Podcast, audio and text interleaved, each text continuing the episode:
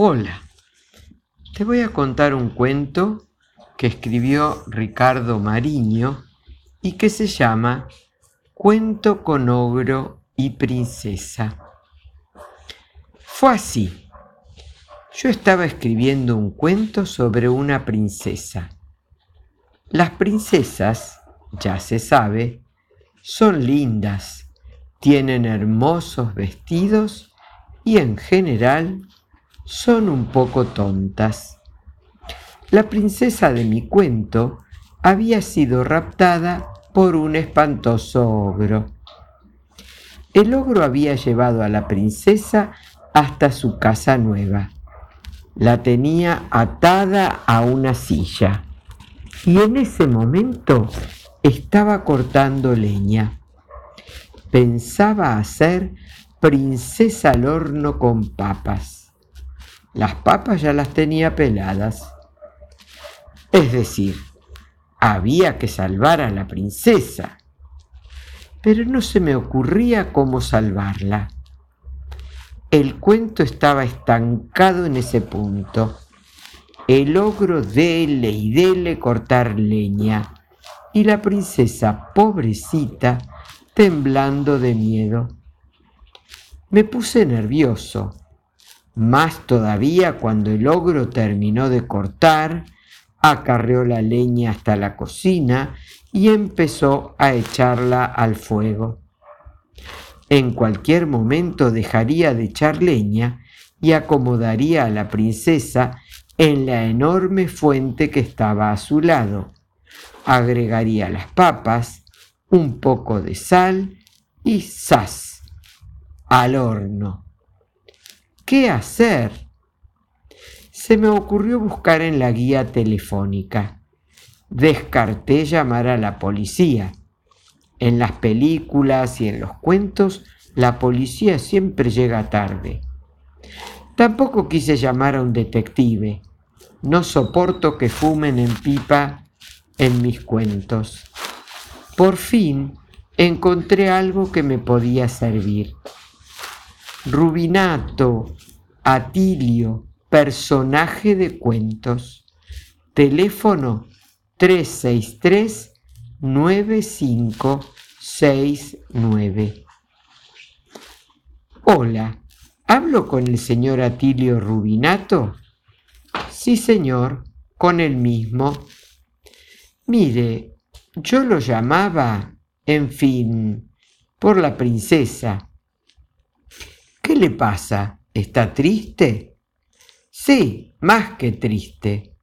¿Qué tendrá la princesa? La van a hacer al horno. ¿Al horno?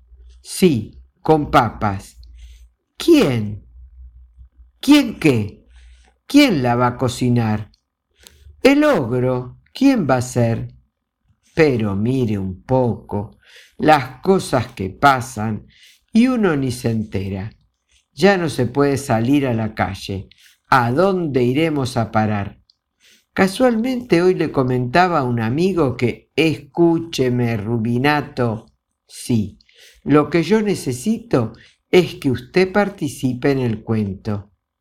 ¿Qué cuento? En el que estoy escribiendo.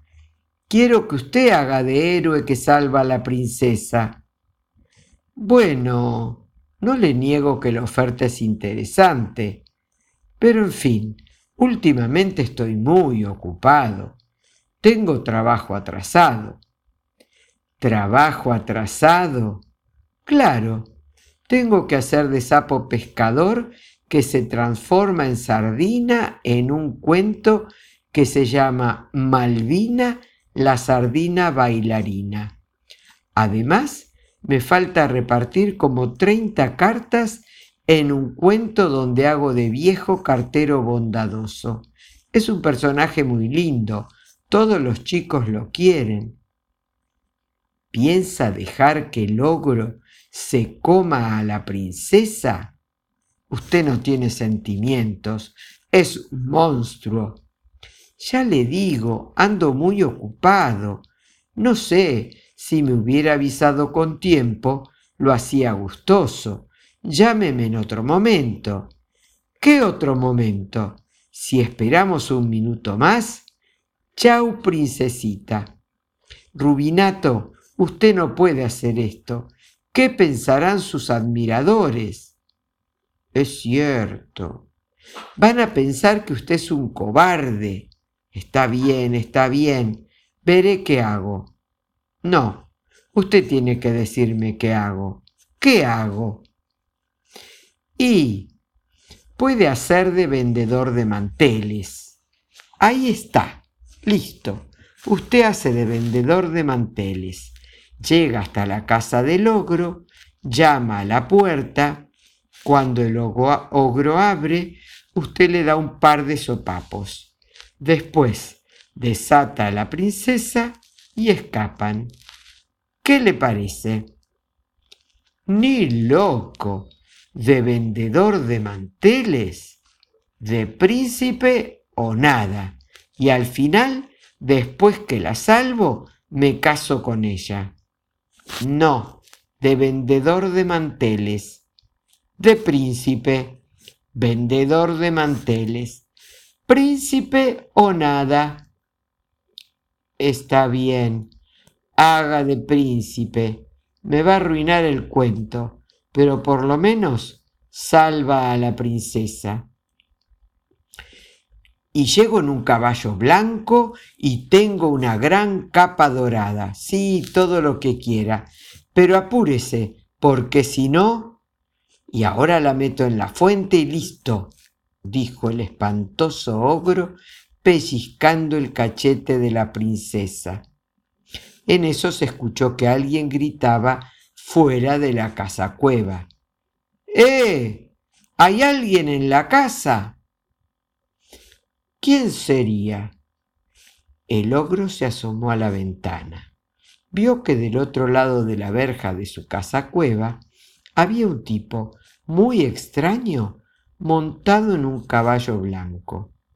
Llevaba una capa dorada pero se notaba que se había vestido de apuro. Tenía la ropa mal puesta, la camisa fuera, una bota sin atar y el pelo desprolijo. ¿Qué quiere? le preguntó el ogro desde la ventana. Soy el príncipe Atilio. ¿Y a mí qué me importa? contestó el mal, maleducado del ogro. Es que ando vendiendo manteles. Manteles, ¿eh? Sí, tengo algunos en oferta que le pueden interesar. Lavables, estampados, confeccionados en fibras de 3 milímetros. En cualquier negocio cuestan dos o tres pesos. Yo, el príncipe Atilio, se lo puedo dejar en tres centavos. El ogro lo pensó la verdad que no le venía mal un lindo mantelito. La cueva estaba hecho un asco, y ya que se iba a dar un festín de princesa al horno con papas, ¿por qué no estrenar un mantelito si estaban tan baratos? Espere, ya le abro, dijo por fin el ogro. Atilio bajó del caballo. Acá viene la parte de las piñas. Toma, agarra el mantel, le dijo el príncipe Atilio.